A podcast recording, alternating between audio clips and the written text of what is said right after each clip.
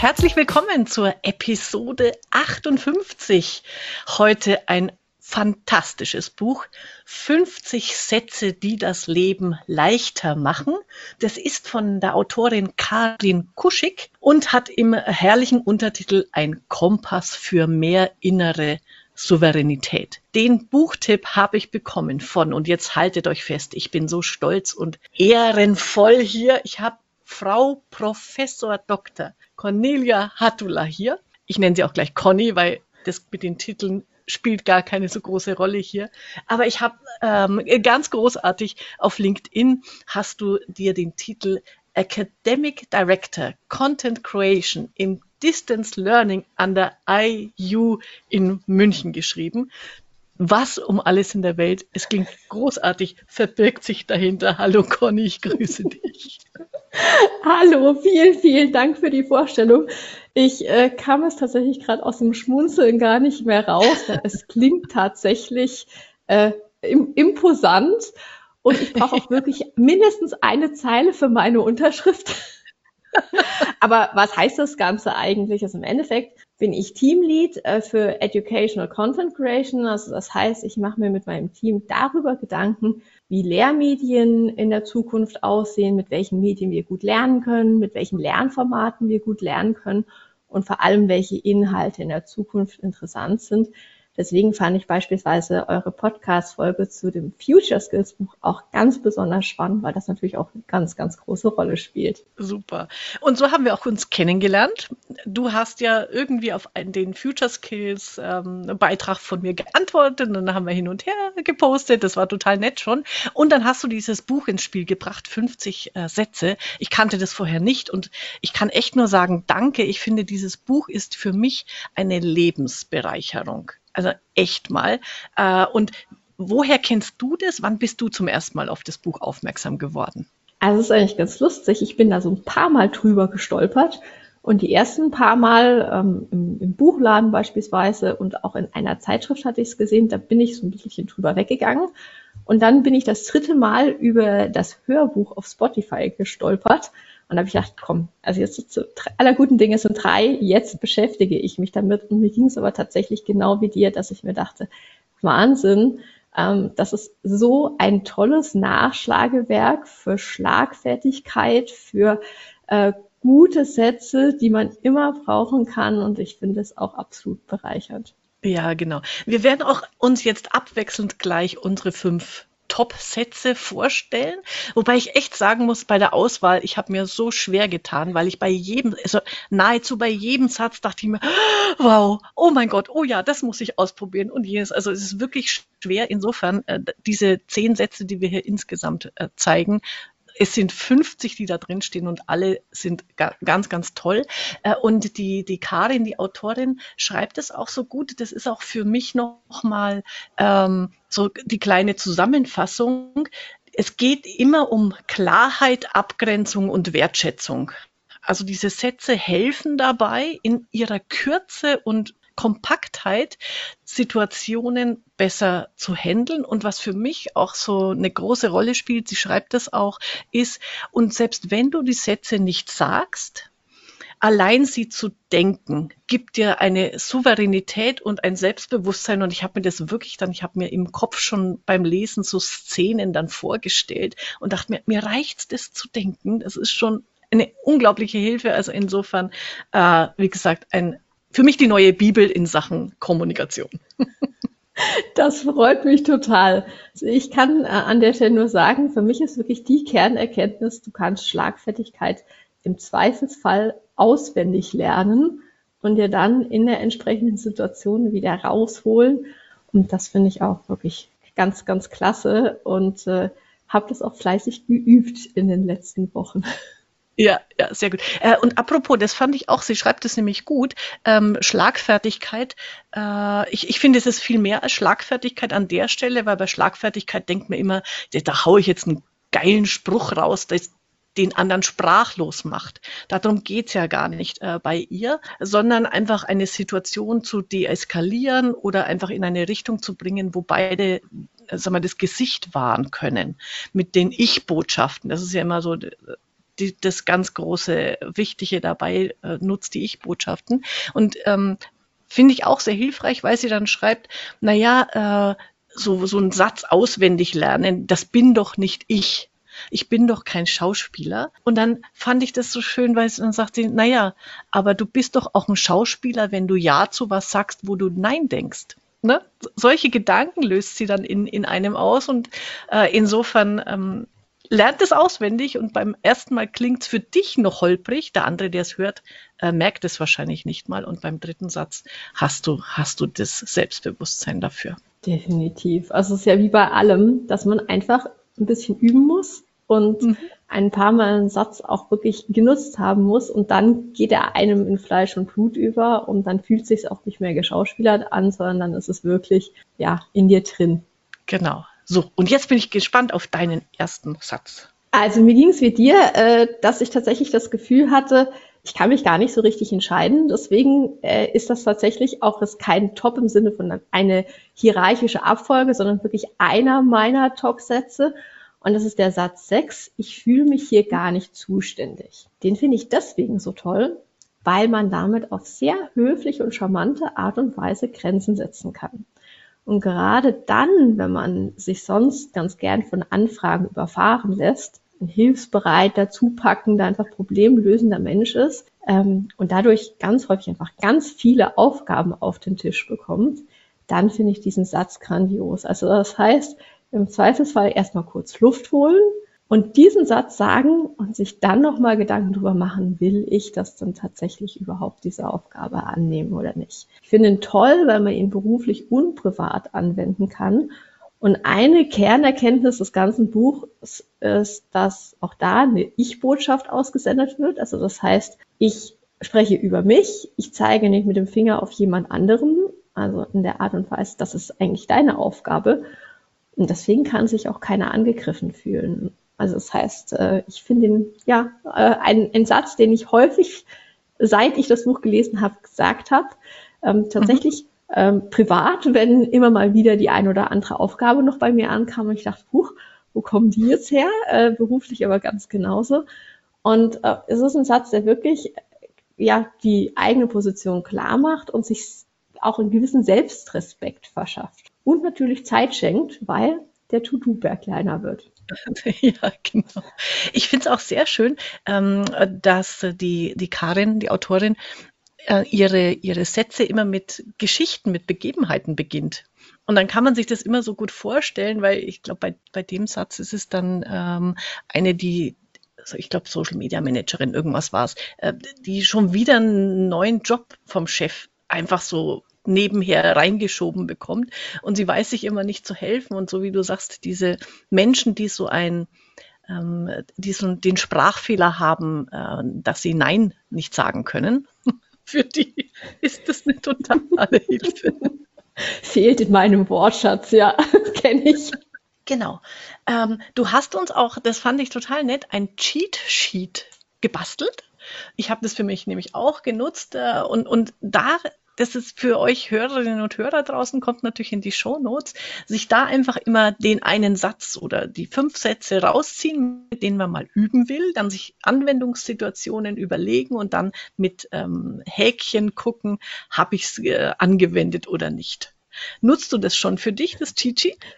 Ja, ich nutze das tatsächlich. Also äh, es ist ja sozusagen mein Beruf, Wissen fassbar zu machen und, äh, und auch Menschen dazu zu bekommen, ins Tun zu kommen. Und deswegen dieses Cheat Sheet, weil das ist sozusagen der einzige Kritikpunkt, den ich an dem Buch hätte, dass zwar ganz viel tolles Wissen angebracht wird, aber ich so ein bisschen die Call to Action vermisse. Und deswegen dieses Cheat Sheet und der Gedankengang, was, was ist dann eigentlich der Satz, der gerade in die Situation, in meine Lebenssituation passt? Und, äh, und dann wirklich nach dem klassischen Habit-Ansatz mindestens 21 Mal sozusagen durchgeführt, die Häkchen dahinter und dann sollte es eigentlich sitzen. Ich habe den Satz jetzt ungefähr zehnmal gesagt in der Zwischenzeit. Okay. Bist und, du ja schon äh, Profi.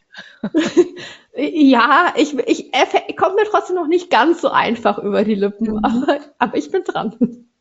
Sehr gut.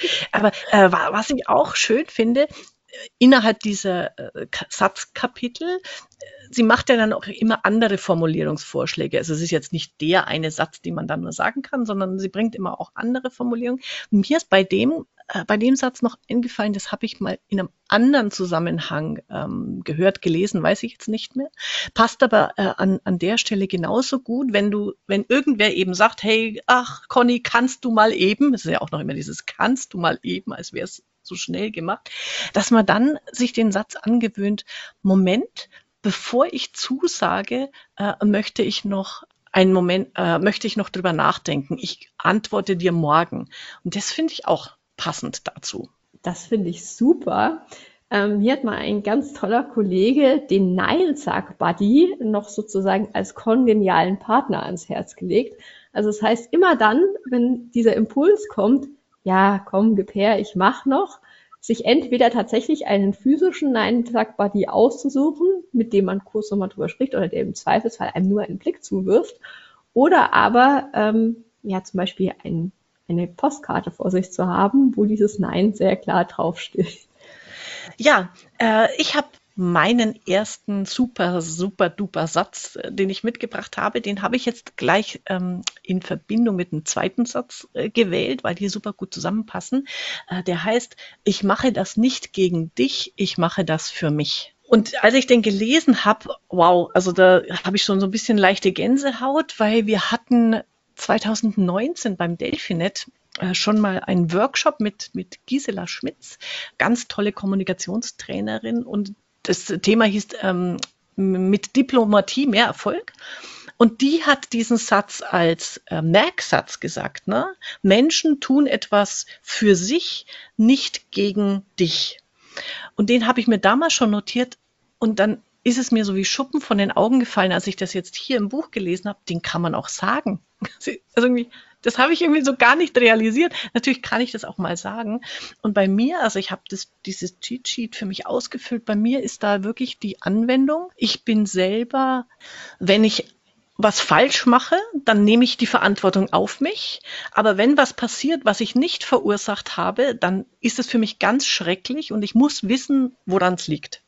Und dann gibt es bei mir so inquisitorische Fragen an andere. Ne? Warum hast du das gemacht? Und wieso hast du nicht dran gedacht? Und, und, und. Soll man nicht machen, weiß ich. Aber ich brauche das für mich, um so quasi von mir die Schuld zu nehmen. Und da habe ich gemerkt, okay, ähm, umgekehrt, wenn ich, wenn ich so reagiere, ich kann es nicht abstellen, ich werde dann halt so, dann blaffe ich die Leute auch mal an, das ist nicht sehr schön. Aber werde ich künftig dann sagen, du, zumindest hinterher kann ich mich damit entschuldigen und sagen, du, ich habe das nicht gegen dich gemacht, um dir einen Vorwurf zu machen, sondern weil ich das für mich brauche, damit ich wieder gut schlafen kann. Das war für mich so ein totales Aha-Erlebnis, dieser Satz da zu lesen.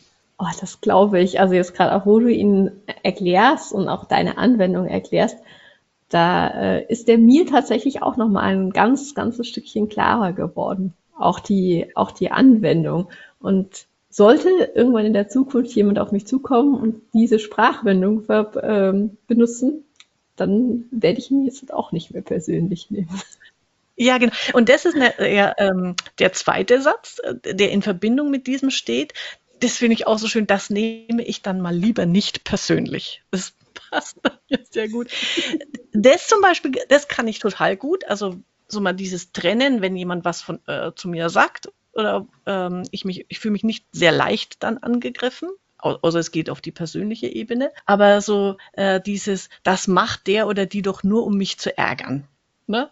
Das kennen wir vielleicht an der einen oder anderen Stelle.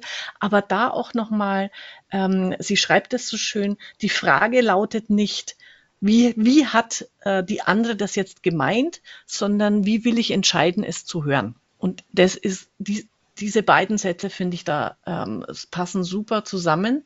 Und äh, in diesem Diplomatiekurs, das habe ich mir da nochmal dazu aufgeschrieben. Die, die Karin schreibt es auch in ihrem Buch mehrmals, aber äh, dieses Gefühle entstehen entstehen aus der Interpretation einer Situation, aber das Gef und das Gefühl können wir nicht diskutieren, aber die Interpretation. Darum geht's ähm, bei diesem Satz und den ähm, finde ich da ganz hilfreich, wertvoll, gerade wenn man Dinge leicht auf sich bezieht oder mal sich hinterfragen, hey, warum ähm, reagiere ich eigentlich so, wie ich reagiere? Wollte ich den anderen jetzt eigentlich angreifen oder habe ich nicht irgendwas für mich getan? Und letzteres ist eben der Fall. Und das mal ausfindig zu machen, zu erkennen, ist so das ähm, Spannende. Das kann ich total nachvollziehen. Ich finde, da passt der Satz 47, du hast immer die Wahl auch nochmal wahnsinnig gut dazu, weil das ist ja eigentlich so der Satz, äh, die klassische Einstellungsfrage. An der Stelle, klar, du hast immer die Wahl, entweder ich will das auf mich beziehen oder ich versuche es neutral zu sehen, ich kann es positiv sehen, ich kann es negativ sehen, ich kann eine Chance in der Situation sehen, ich kann aber genauso sozusagen die Dramen und die Probleme in den Fokus rücken. Also deswegen, ich finde, das passt so irgendwie als Gesamtkonstrukt da ja. auch nochmal total gut dazu. Ja, ja. Und äh, weil du Drama sagst, äh, das kommt auch in dem Buch, da muss ich immer wieder schmunzeln, dieses, nimm das Drama aus deinem Leben. weil wir äh, wirklich äh, Kommunikationskaiser sind, wenn es darum geht, Situationen hochzuschaukeln. Äh, und, und diese Sätze sind einfach da so hilfreich an vielen Stellen, eben dieses Deeskalieren und ähm, auf einer Erwachsenenebene kommunizieren. Das schreibt sie auch ganz oft. Natürlich verfallen wir in irgendwelche Muster aus der Kindheit oder äh, reagieren trotzig und so weiter. Und wenn man es mal aus der ähm, ähm, Erwachsenenperspektive, also von, von, von, von oben betrachtet, dann schmunzelt man meistens über sich selber, wenn einem diese Selbstreflexion zumindest gelingt. Das, das stimmt. So nach dem Motto, nimm die eigene Drama Queen so ein bisschen zurück. Was ich aber tatsächlich total gut finde, ist, dass sie immer wieder einfach auch Situationen einstreut, bei denen klar wird, dass sie auch nicht perfekt ist. Also das heißt, dass ihr auch mal wieder Situationen passieren, wo sie kurz sozusagen auf dem Schlauch steht, beziehungsweise wo einfach auch das, der, der richtige Satz kurz nicht kommt. Und das finde ich wahnsinnig beruhigend. Ja, schon ganz schnell das Gefühl bekommen kann, auch wenn man dieses Buch liest, als muss ich jetzt sozusagen auf Knopfdruck alles können. Ja, also ähm, das gelingt ganz sicher nicht. Äh, und das schreibt sie ja auch. Also diese 50 Sätze jetzt auswendig lernen und dann immer so auf Schnipp parat haben, das wird nicht gehen. Insofern unsere An Herangehensweise, sich mal fünf Sätze oder drei auszusuchen und die dann zu praktizieren, ist, ist denke ich, ganz bestimmt eine gute, eine gute, äh, ein guter Weg. Ja, was ist denn dein nächstes? Dein mein nächster Satz. Satz ist der Satz 8. Ich verstehe sie absolut und möchte gerne etwas anderes. Den finde ich grandios. Also es war für mich ein absoluter Eye-Opener. Ich wäre sonst nämlich tatsächlich der klassische Abertyp. Ich mhm. verstehe mhm. sie, aber. Und was die Autorin hier sagt ist, man hat auf der einen Seite Verständnis für, für die Situation, aber man macht trotz allem seinen Standpunkt klar und diese beiden Teilsätze stehen gleichwertig nebeneinander. Also das heißt, man hat da keine Hierarchie, man hat auch da wieder keinen Fingerzeig und damit ist nämlich auch der Rechtfertigungsdruck nicht mehr in der Form vorhanden. Ähm, sie erklärt das wirklich auch da ganz schön in einer Situation mit einer Arbeitskollegin gemeinsam. Ähm, sagt natürlich, du musst auch diesen Satz aushalten. Also dich wird der Gegenüber kurz sehr irritiert angucken dann wird man sprichwörtlich die Zahnräder im Kopf anfangen sehen zu rattern. Und das musst du aushalten, dass da dann tatsächlich einfach kurze Schockstarre entsteht. Ähm, aber ich fand ihn deswegen wirklich super und habe versucht, äh, da das Thema Aber jetzt auch wirklich stärker aus dem Wortschatz zu streichen und stärker auf diese Und-Sätze zu gehen. Ja, also ich bin auch ein absoluter Und-Fan und der, der Satz, wenn du ihn nicht gewählt hättest, äh, wäre auch auf meiner Liste gestanden. Weil das wirklich äh, jede Diskussion die Schärfe nimmt und, und auf das Gemeinsame guckt. Und das ist das Schöne. Wir, wir müssen nicht einer Meinung sein und äh, ich kann auch etwas äh, verstehen. Ich verstehe absolut, was, äh, was äh, dir an dieser Stelle wichtig ist. Und ich habe mich anders entschieden. Und dazu und dieses und eben zu sagen, das finde ich so hilfreich, statt einem aber, ja, weil es die Situation entschärft wieder. Und äh, ich denke auch, wenn man generell mal so, ich habe da schon vor Jahren da, damit angefangen. Ich habe tatsächlich ähm, trainiere ich mich ständig, statt aber und zu sagen. Immer, bei allem. Und das verändert die, die Denk- und Sichtweise unglaublich. Also dieses Und-Wörtchen äh, wirklich konsequent zu nutzen und, und damit nicht auszugrenzen, sondern äh, zu integrieren. Das finde ich das, das Wertvolle an dem, an dem Satz. Jetzt, wo du es gerade sagst, ich finde, das Schöne ist ja auch, wenn du das versuchst, konsequent einzusetzen, manchmal geht das nicht. Also manchmal kann man und nicht gegen aber ersetzen. Dann überlege ich mir in dem Zweifelsfall zwei oder dreimal, ob ich den Satz mit dem aber dann überhaupt sagen möchte oder mhm. sollte. Ja, ja, genau. Und das eines der schönsten, wir, ich, ich komme ja nachher noch zu Lob und Komplimente, aber tatsächlich eines der schönsten Komplimente war mal in einem Workshop, kam, habe ich, war ich die Referentin und mittags kam eine Teilnehmerin und hat gesagt, Frau Hammercheck, ich weiß nicht, wie Sie es machen. Sie haben einen halben Tag noch kein einziges Mal und äh, aber gesagt, sondern alles mit und. Ich, ich bin so begeistert und ich war selber äh, überrascht, weil es mir gar nicht aufgefallen es kommt an. Also insofern ähm, macht es dann auch was mit, mit den Menschen, wenn wir, wir eben diese und, und Haltung haben. Und es hat mich dann sehr gefreut natürlich, dass das auch bemerkt wurde. Dann scheint dir aber das, ah, sorry, aber dann scheint dir das und tatsächlich in Fleisch und Blut übergegangen zu sein. Und das war jetzt der Showcase, dass aber noch nicht aus meinem Wortschatz verschwunden ist. Ähm, mein Tipp dazu übrigens, das mache ich immer in der schriftlichen Kommunikation ständig überwachen. Also wenn ich schreibe, natürlich denke ich sofort ein, äh, das ist eine tolle Idee, aber und dann lese ich den Satz nochmal und sage, nein, in meinen äh, Mails kommt kein Aber vor und dann wird es mit untersetzt. Also da trainiere trainiere ich mich tatsächlich immer noch und das ist eine gute Hilfestellung schon mal an der Stelle. Ein abschließender Punkt dazu vielleicht. Ich finde, dass dadurch Sätze und Standpunkte auch was unglaublich Positives bekommen. Weil aber ist ja immer ein, ja, aber das und das und das ist schlecht. Und in dem Moment, wo ich uns sage, bekommt der ganze Satz, auch wenn es eine Kritik mhm. ist, ja. eine ganz andere Grundfärbung. Ja, das schreibt sie ja auch an, äh, in dem Kapitel, nämlich, dass alles, was du nach einem Aber sagst, äh, macht das vorherige kaputt, zerstört es, wird oder wird gar nicht gehört. Also diese typische Kritiksituation, wie du sie jetzt ansprichst.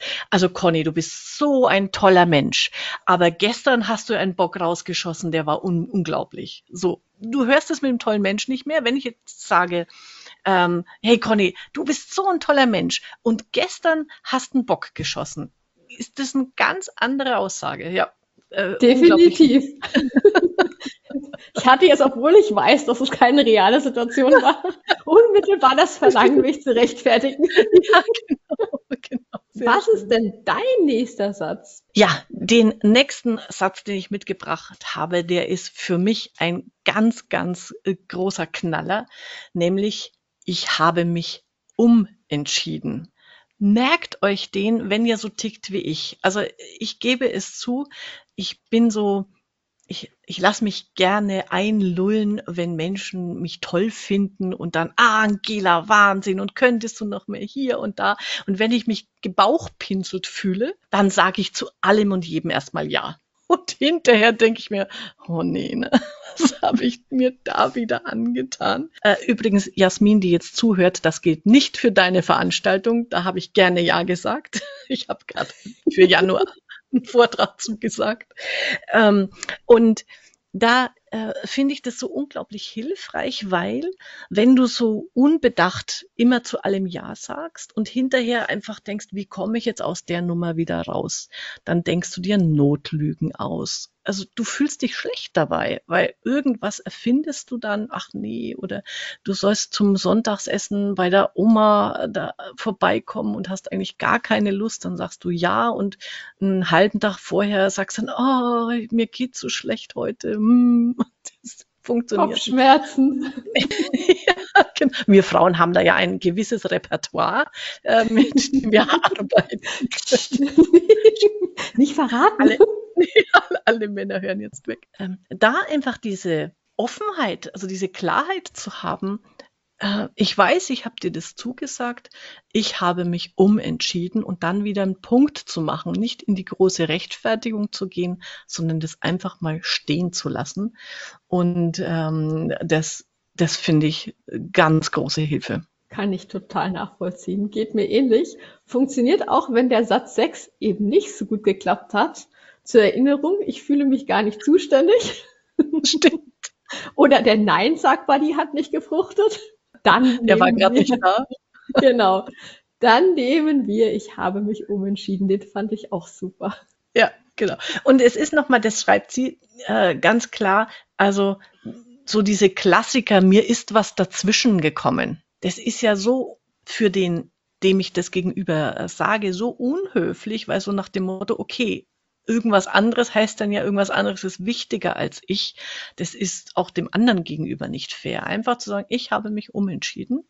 Und das ist auch das Schöne, sie schreibt es ja in, in mehreren Sätzen, das wird akzeptiert. Wenn du eine klare Aussage machst, dann akzeptieren das die Menschen auch, weil die Notlüge erkennen sie in der Regel ja auch. Gut. Glaubt zwar immer jeder, dass es nicht so ist, aber definitiv. Wenn man so nicht stehen lassen will, kann man ja im Zweifelsfall sogar noch sagen, ich habe da ein bisschen voreilig Ja gesagt. Mhm. Das passt einfach doch nicht. Mein nächster Satz ist die 22. Ich weiß nicht heißt immer Nein. Oh, habe ich gelacht bei diesem Satz. Ja, ich, ich auch, um sozusagen das Beispiel aufzumachen. Ja. Ähm, es wird da beschrieben, das Beispiel einer Braut, die sich eigentlich gar nicht trauen will und mehrfach mit einem guten Freund im Auto um die Kirche herumkreist und irgendwann dieser Freund zu ihr sagt, also wenn du nicht weißt, ob du da reingehen willst, dann heißt das immer nein. Und eigentlich ist das auch wieder so ein Bauchgefühlsatz. Ich glaube, ich würde ihn gar nicht unbedingt im Gespräch nutzen, sondern man hat ja ganz häufig so ein diffuses Gefühl, irgendwas passt nicht, man kann es nicht wirklich benennen. Und deswegen ist das eher so ein Entscheidungshack. Also wenn ich nicht sagen kann, hell yes, ich habe da richtig Lust drauf, dann sollte man es bleiben lassen. Oder aber, das habe ich mir überlegt, eigentlich, vielleicht sagt man ihm doch gerade deshalb, ich weiß gerade nicht so recht. Deswegen ist meine Antwort nein. Mhm. Ja. Punkt. Also in der, in der Hochzeitssituation an dem Tag der Trauung würde ich das auch nicht empfehlen. Bisschen spät. Um, um, den Cliffhanger aufzulösen, die Dame im Beispiel hat tatsächlich doch geheiratet, weil es ihr so peinlich gewesen wäre, die Hochzeitsgesellschaft wieder nach Hause zu schicken und hat aber, glaube ich, recht schnell danach die Scheidung eingereicht. Aber der Satz hat trotzdem eine große Allgemeingültigkeit. Äh, so wie du sagst, das ähm, in sich reinhören an der Stelle. Wenn ich zu irgendwelchen Entscheidungen ständig sage, soll ich, soll ich nicht, ich weiß nicht so recht und ist das wirklich das Richtige, dann einfach mal zu akzeptieren, wenn ich ständig zu mir, ich weiß nicht sage, lautet die Antwort höchstwahrscheinlich nein. Definitiv. Also den solltet ihr euch unbedingt auch merken, der hilft wirklich weiter. Und wenn es nur das Gefühl im Hinterkopf ist, dass ja. dieser Satz stützt. Kennst du dazu, es gibt äh, eine äh, Entscheidungstechnik, die dazu passt, den Münzwurf. Kennst du das? Mhm. Ja. Also, und am Ende ist egal, was dabei sozusagen geworfen wird, weil man hat ja intuitiv eine Seite, die man sich eigentlich wünscht, dass sie jetzt aufkommt. Genau, genau. Ist mir dabei eingefallen, dachte ich mir, das passt da auch ganz gut dazu. Absolut. Ich bin gespannt auf deinen Satz, auf deinen nächsten. Der nächste Satz sind nur zwei Worte und sie sind so großartig. Ich, bei diesem Kapitel muss ich einfach schmunzeln, deswegen habe ich das ausgewählt. Und dieser Satz heißt zum Glück. Wann, wann wird der angewendet? Also dieses äh, Beispiel da drin ist so ähm, herrlich großartig. Ähm, es beginnt mit einem Handchirurgen, also die, die, Autorin selber musste sich was an der Hand operieren lassen und weil sie, weil das wohl eine sehr komplizierte ähm, Geschichte ist, war sie zweifelnd, oh je, kann der das wirklich? Und also ich hätte mich das glaube ich, gar nicht getraut. Als ich das gelesen habe, dachte ich mir, ich würde ja nie im Leben den Handchirurgen fragen, wie Sie. Na, können Sie das wirklich, wirklich? wenn mich, wenn mich einer fragen würde, also Angela, kannst du, kannst du Marketing für Steuerberater? Wirklich? Und ich sagte, hallo, ich habe drei Bücher geschrieben, hast du, hast du einen Rad am Rad ab? Wenn es einer kann, dann ich. Ne? So, sie wird tot beleidigt. Und er sagt einfach nur, zum Glück. Und das finde ich so eine souveräne Antwort an der Stelle. Da ist es wichtig, dieser Satz hilft auch, wenn, wenn so, du, du redest mit einem Kunden und der sagt dann, naja, haben Sie überhaupt, kennen Sie überhaupt unsere Branche? Ähm, Sie machen doch sonst nur dieses oder jenes und nicht, nicht äh, unsere Agenturwelt.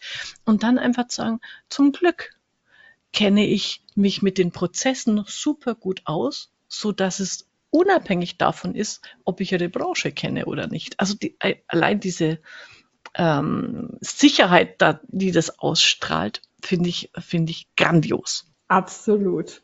Das ist doch auch der Satz, bei dem die Frage oder sozusagen die Antwort in einem Beispiel noch angeschlossen wird mit dem, nee, ich kann das leider nur bei Busfahrern, Krankenschwestern, Müllmännern. Genau. Äh, da, also da habe ich schreiend gelacht, weil es auch noch das Beispiel mit Steuerberatern ist. Ich habe, warte mal, ich habe es mir hier aufgeschrieben. Also wenn der Physiotherapeut bedauernd mit dem Kopf schüttelt und sagt, boah, Sie sind Steuerberater? Nee. Also sorry, dann kann ich Sie nicht massieren, weil ich habe ja bisher nur Busfahrer massiert und die sitzen auch ganz anders. Ich finde dieses Beispiel so schön. Wenn, ist wenn das nicht? Kompetenz hinterfragt wird. Vollkommen Schwachsinn, genau. Ist das nicht schön, dass die Massagetechnik vom Berufsstand unabhängig ist? ja, genau. Ah, genau. Und äh, äh, da schreibt er aber, also deswegen habe ich mich auch so betroffen gefühlt. Also wie gesagt, ich äh, würde mich erstmal in meiner Expertise beleidigt fühlen, wenn jemand kommt und sagt, kennen Sie sich da überhaupt aus? Nein, brauchst du nicht an der Stelle, äh, wenn du sagst, zum Glück kann ich das und das bedeutet äh, für sie, dann bleibst du selber entspannt und bist eben genau der Experte, der das mit Souveränität zurückgibt und mit einem Lächeln. Also das hat mich da richtig, richtig angetriggert. Und mit einem ganz großen Schuss Humor, der da ja auch mitschwingt. Also es hat ja auch eine gewisse Selbstironie zu sagen, zum Glück kann ich das. Ja, genau. Äh, apropos, da fällt mir ein, was sie auch immer wieder ähm, durchscheinen lässt oder auch explizit sagt, ist dieses, du wichtig ist auch, dass du diese Sätze so sagst, als würdest du sagen, kannst du mir mal die Butter geben? Also da, da macht der Ton sehr viel die Musik und je lockerer du so einen Satz dem anderen äh, gegenüber sagen kannst, desto normaler ist es. Also das, das fand ich nochmal wichtig, dass man das im Kopf hat. Das ist jetzt kein Angriff, den ich da mache. Das ist jetzt nichts ähm, Ehrenrühriges. Das ist, wie gesagt, nicht gegen dich, sondern für mich. Und deswegen kann ich das auch locker sagen. Das ist nochmal wichtig, wenn man dann die Sätze übt, glaube ich, dass man sie in seinem eigenen Kopf so entspannt sagen kann. Ja, und nicht das gedankliche Fragezeichen am Ende des Satzes steht, was einem ja ganz schnell passieren kann. Da hast du recht, da macht der Ton äh, absolut die Musik. genau. So, jetzt bin ich gespannt auf deinen nächsten Satz. Da macht der Ton definitiv auch die Musik. Das ist der Satz 23. Es tut mir leid, dass ich den Eindruck vermittelt habe, dass Sie so mit mir sprechen können. Oh, der ist gut. Punkt. Oder Ausrufezeichen. Ich finde, das ist ein genialer Satz, um Grenzen zu setzen. Gerade wenn man öfter Menschen gegen, sich gegenüber hat, die so ein bisschen rabiat, cholerisch oder raubbautzig sind. Und auch da, also ich musste tatsächlich so schmunzeln, als ich das Beispiel gelesen habe. Das Beispiel ist ein Flugbegleiter und ein wirklich sehr unverschämter First-Class-Gast. Der Flugbegleiter sagt diesen Satz und dann ist erstmal wirklich geschockte Ruhe auf der anderen Seite. Es nimmt die Luft aus den Segeln und man kann wunderbar danach noch den Satz anschließen, ich verstehe die Situation, ich kann sie gerade in der Luft nicht ändern. Also ich glaube, der Fluggast wollte ein ganz spezielles Bier und möglichst gern gekühlt haben. Und das ging einfach in der Situation nicht. Es war schlicht und ergreifend nicht möglich. Das ist wirklich ein Satz, der ganz viel Respekt auf der anderen Seite und einem selbst aber auch eine gewisse, ein gewisses Gefühl, die Würde wieder zurückerlangt zu haben und auch eine Beruhigung der Situation schenkt. Und deswegen finde ich den super. Also ich würde lügen, wenn ich nicht behaupten würde, dass man durchaus auch gerade in so einer studentischen Situation, so mit Zwiegesprächen immer, immer wieder mal in der Situation ist, dass es da so ein bisschen äh, raubauzelig zugeht. Und äh, deswegen habe ich mir diesen Satz absolut hinter die Ohren geschrieben. Ja, also den finde ich auch gnadenlos gut, weil er wirklich so den Menschen, die einfach unverschämt sind, die, die mal ihren Anstand vergessen, wenn ich jetzt so sage, denen dann so einen schönen Konter zu geben, der aber eben nicht wieder in eine Eskalationsschleife führt, sondern einfach, ich denke nicht, dass ich ihnen äh, die Erlaubnis gegeben habe, so mit mir zu reden. Äh, großartiger Satz. Da gibt es noch einen Satz, der da dazu passt, fällt mir gerade ein, dieses ist, dieses Privileg habe ich ihnen nicht gegeben. Also nicht äh, zu beleidigen. Ja, genau, das finde ich auch. Oh, oh Entschuldigung, so, da, da, von so einem Guru stammt es, ja. Das ist immer lustig, ja. die, die sie da erzählt. Ähm, wo, wo sie den Guru in, in, in einer laufenden Sen Fernsehsendung unterbricht, was natürlich sträflichst äh, gar nicht äh, vorgesehen war. Und äh, sie, sie entschuldigt sich dann und, und sagt mal, oh, oh meine Güte, ich, ich wollte sie jetzt natürlich nicht beleidigen. Und er sagt mal, dieses Privileg, mich zu beleidigen, haben sie überhaupt nicht, weil das entscheide ich, wer mich beleidigt. Da ist auf jeden Fall auch Ruhe auf der anderen Seite. Also, ähm, da greifen ja die Sätze auch ineinander. Das sind dann immer bestimmte Variationen, fällt mir jetzt gerade ein. Da ist ja noch ein weiterer Satz, der in diese Richtung äh, super gut passt, äh, nämlich dieses, wer mich ärgert, entscheide immer noch ich. Auch da bist du genau auf dieser Schiene. Du hast nur bei die Wahl. genau, das sind wir wieder. Sehr schön. Aber ich, find, ich fand jetzt diesen Satz von der Formulierung her auch ähm, so bedeutsam, so schön. Also wenn man den sagt oder denkt, dann hat man so ein Gefühl, so ein Absolut. Ich habe den tatsächlich besser mit einem sehr netten Kollegen von mir telefoniert und habe dem diesen Satz auch ans Herz gelegt und hat er gemeint, hui, der ist aber ein bisschen passiv-aggressiv, obwohl, wenn ich drüber nachdenke, eigentlich doch nicht. genau. Was ist denn dein nächster Satz? Ja, ähm, ich habe wieder einen Doppelsatz mhm. von zwei Seiten gewählt. Das eine ist Danke für das Kompliment, weil ich auf der einen Seite selber merke, wie schwer es mir immer wieder fällt, Komplimente anzunehmen, obwohl ich es inzwischen auch geübt habe. Also ich kann es schon ganz gut. Ich habe jetzt nur gerade eben die Erfahrung gemacht, also ich habe ein, ein Feedback bekommen vom Webinar von mir. Das war wirklich also so ein schönes Feedback ich habe mich riesig gefreut. Und dann habe ich mir gedacht, wo speichere ich das jetzt ab? Ich will mir es ist per Mail gekommen, ne? Und dann habe ich mir gedacht, naja, was mir noch fehlt, das habe ich wirklich noch nicht, ein Ordner einfach anlegen, Lob, Danke, Feedback. Und beim Anlegen des Ordners habe ich gemerkt, schreibe ich da jetzt wirklich Lob hin? Ist das, ist das nicht zu viel? Dann habe ich es gemacht, aber ich musste mich echt überwinden dass ich Lob hinschreibe und da dann meine Sachen reinspeichere. Insofern. Kennst du die Komplimente, Gläser? Das finde ich ist eine wunderschöne Übung oder ein wunderschönes Format, das da ganz, ganz gut dazu passt. Nee, wie geht das? Also man kann es tatsächlich analog durchführen. Da hast du wirklich so ein klassisches Marmeladenglas oder Einmachglas. Und all das, was du an wirklich schönem Feedback, an Komplimenten, an, an positiver Rückmeldung bekommst, schreibst du dir auf einen Zettel, packst den schön zusammen und legst ihn in dieses Glas rein. Und immer dann, wenn du das Gefühl hast, jetzt brauchst du mal das sprichwörtlich über den Kopf streicheln, machst du das Glas auf.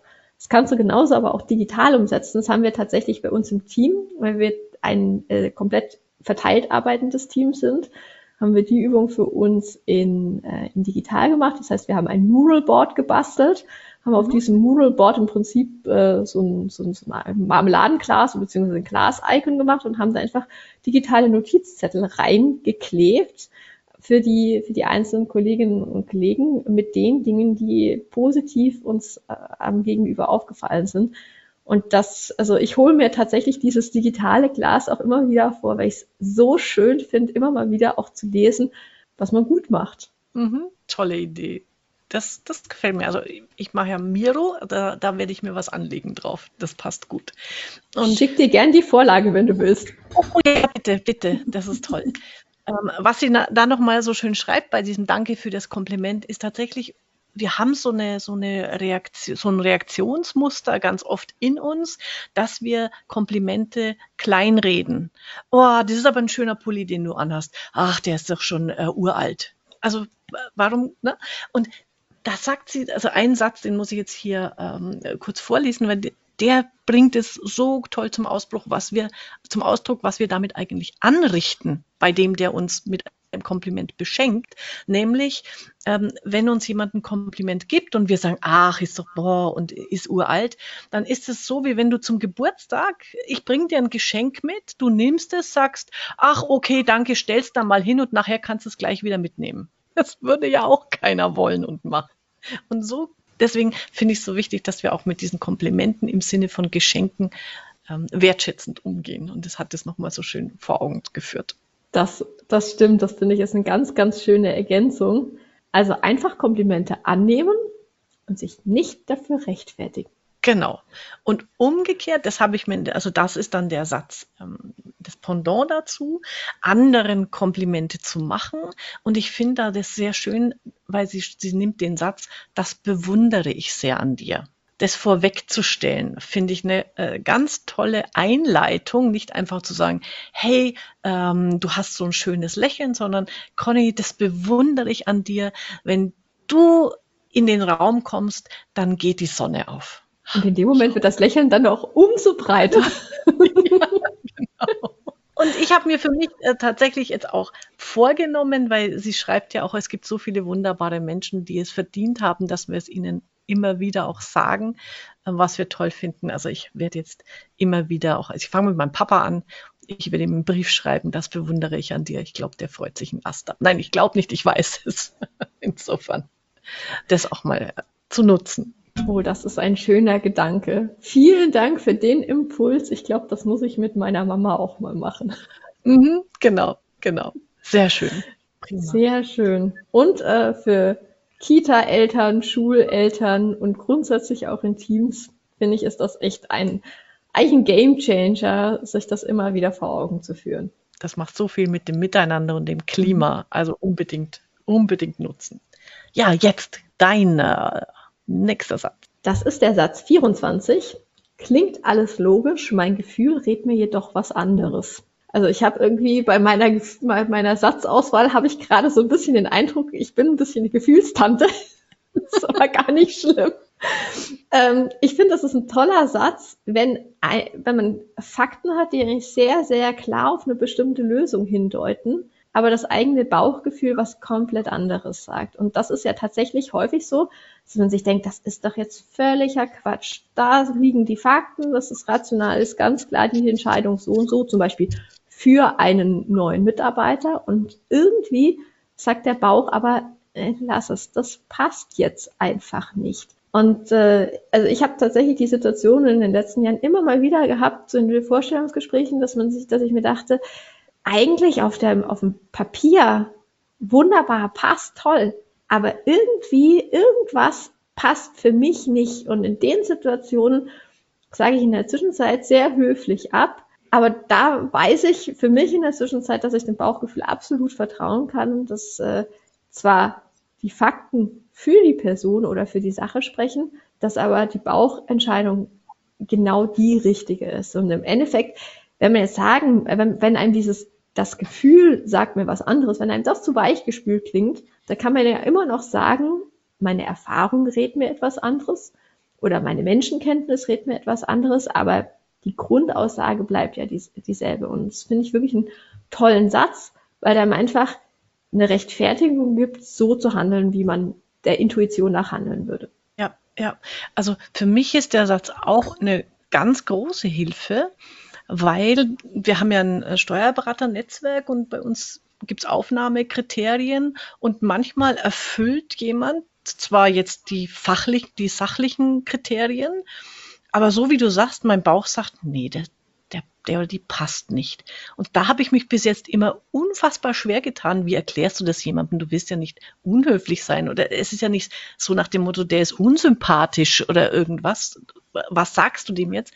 Und den Satz werde ich da künftig anwenden. Weil das, das passt, passt dann total gut, ja, finde ich auch. Ist aber tatsächlich auch wieder so ein Satz, bei dem man das, bei dem man aushalten muss, dass er dann steht dass der da steht und ein Punkt ist.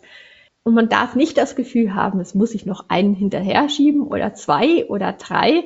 Also ich glaube, was mindestens genauso wichtig ist, wie die einzelnen Sätze dann zu üben oder die zu üben, die man tatsächlich einfach gerade für sich als wichtig und richtig erachtet, genauso diese Sätze dann auch stehen zu lassen. Ähm, wer hat es mal gesagt?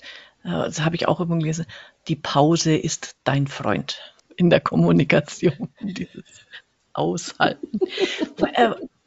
das habe ich, Moment, da muss ich nochmal ganz kurz zurück, zurückblättern bei diesem äh, Diplomatie-Workshop, weil das jetzt gerade mit diesem Aushalten können, da war auch ein wunderbarer Satz, äh, den ich mir da gemerkt habe. Die durch die Blume weicheiern ist nicht Diplomatie. Also du musst einfach in deiner Klarheit auch mal äh, dazu stehen, dass was eine negative Aussage hat.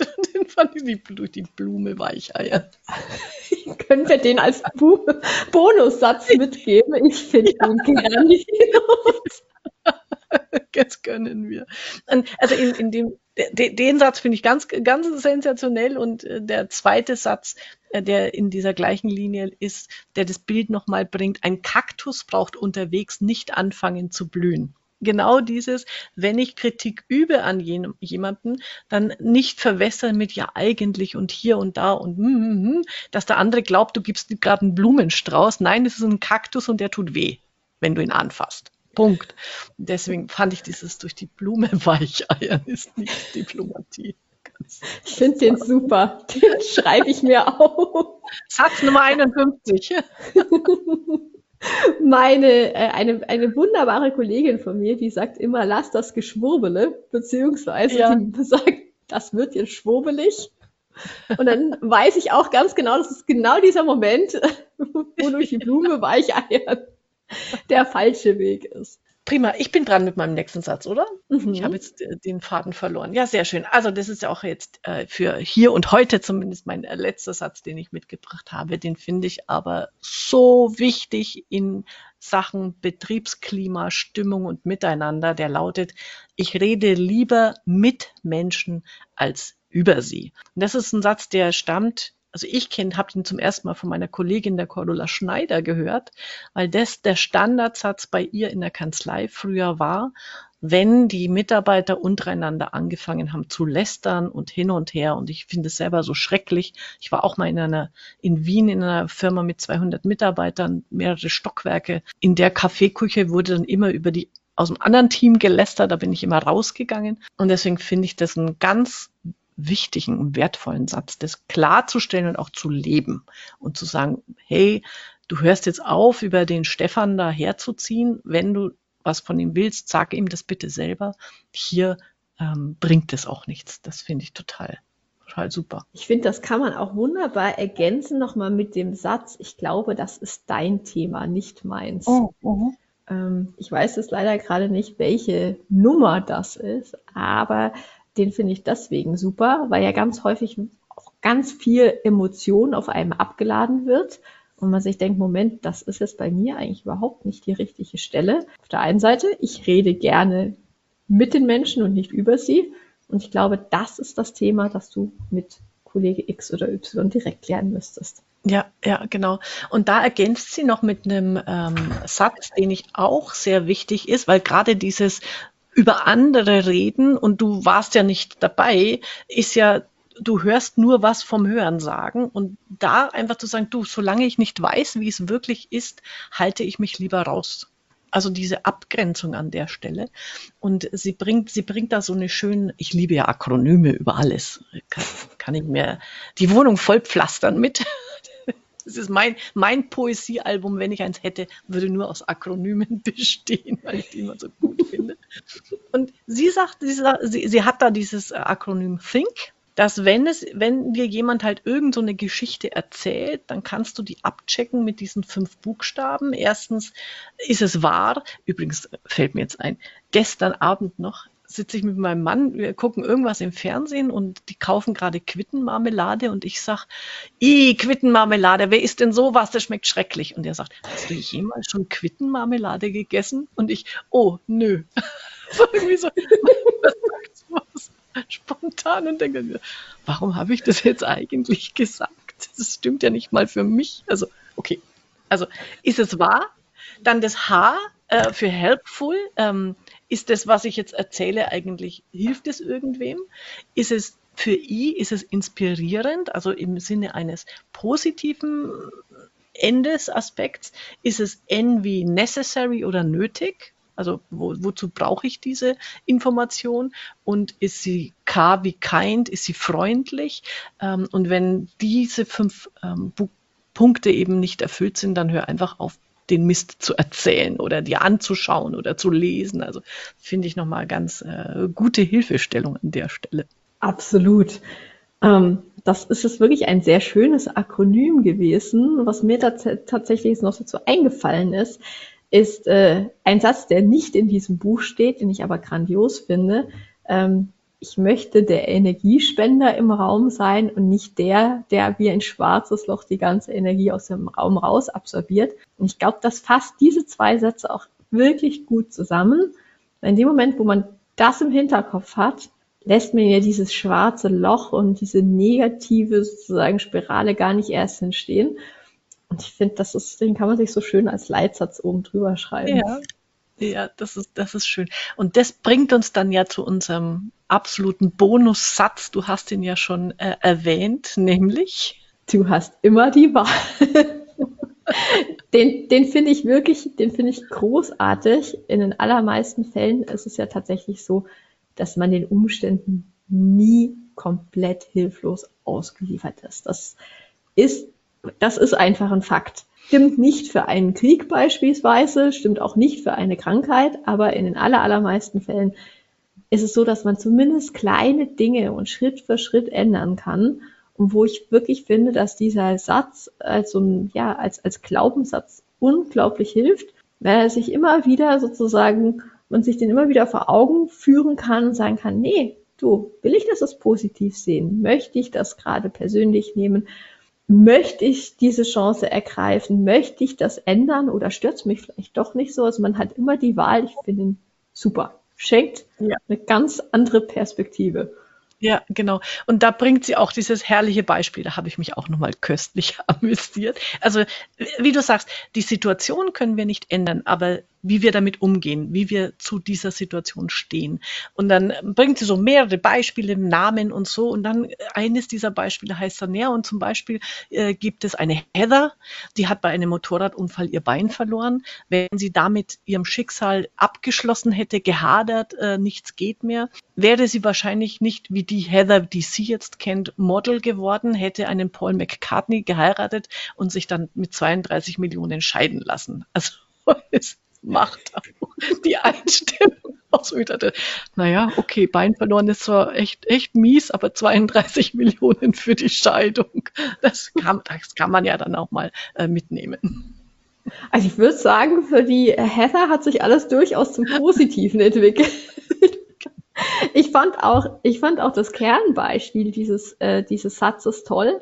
Ein unglaublich gestresster Manager, der gerödelt und gerödelt und gerödelt hat und immer nervöser wurde und sein ganzes Team angesteckt hat, so kurz vor einer Projektdeadline und sie ihn dann gebeten hat, kurz aus dieser Situation rauszugehen und mit ihr eine Atemübung zu machen.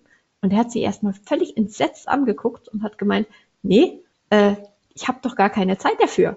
Und irgendwann träufelte dann dieser, du hast doch die Wahl, Satz ein. Ähm, und ich glaube, das ist so eine Situation, die kennt jeder von uns. Ja. Man da vor dem To-Do-Berg sitzt und denkt, ich habe doch keine Zeit, ich habe doch keine Zeit, ich habe doch keine Zeit. Und eigentlich doch hast du. Du hast die Wahl und die zehn Minuten Pause, atmen, Eis essen, Kaffee trinken, die helfen ganz, ganz häufig danach wieder mit einem anderen Fokus weiterzumachen. Sehr schön. Also ihr da draußen, liebe Zuhörerinnen und Zuhörer, liebe Buchleserinnen und Buchleser, ihr habt die Wahl und ich hoffe, die Wahl lautet dann auch beim nächsten Podcast wieder einschalten. ich freue mich jedenfalls sehr, Conny. Das war ein äh, super schönes Gespräch und natürlich ein grandioses Buch, das du da vorgeschlagen und mit in den Podcast reingebracht hast. In dem Sinne, danke dir und bis bald. Ich danke dir für die Einladung. Ciao. Ciao. Das war's für heute. Das nächste Buch steht schon im Regal. Auf Wiederhören bei der Leseoptimistin.